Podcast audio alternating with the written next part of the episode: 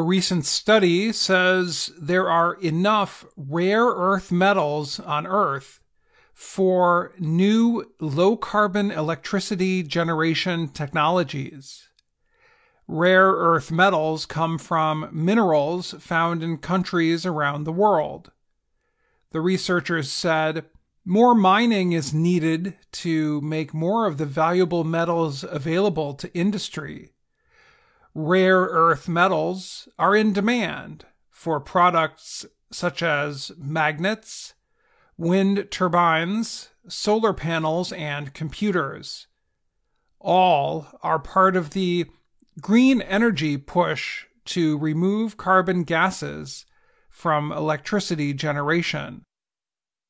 The researchers said the amount of minerals available is enough to supply a switch to renewable energy.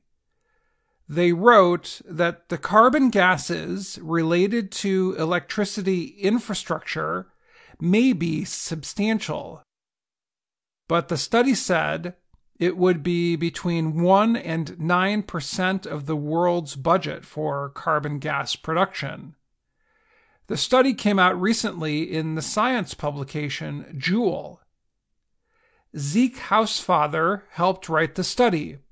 He is an expert who works at a technology company called Stripe and at Berkeley Earth, a nonprofit climate research group. He called the process big and messy, but he thinks reducing carbon gases or decarbonization can be done. He said he is not worried about the long term supply of rare earth materials.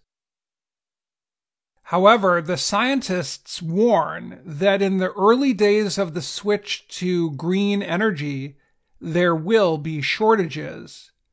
For example, there could be a shortage of the element called dysprosium. It is used to make strong magnets. Industry will require three times more of the metal than is produced now. However, there is 12 times more dysprosium available than needed, the researchers said.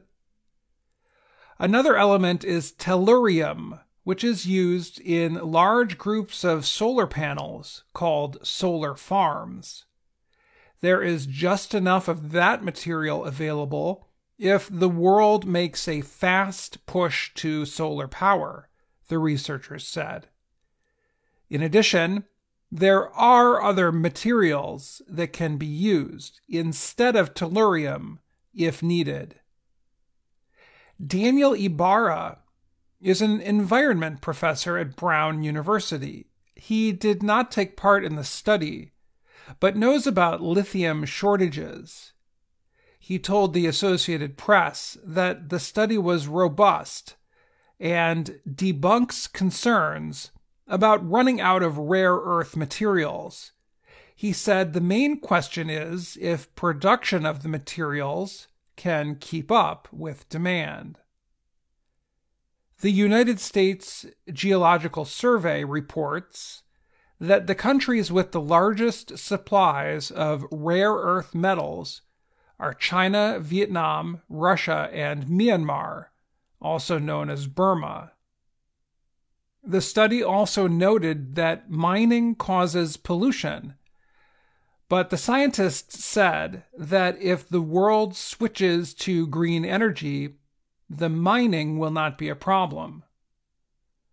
Rob Jackson is an energy expert and studies how humans affect the earth, but was not involved in the study.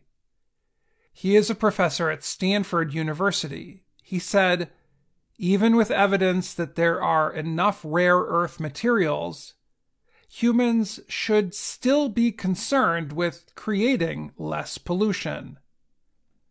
Along with mining more, we should be using less, he said.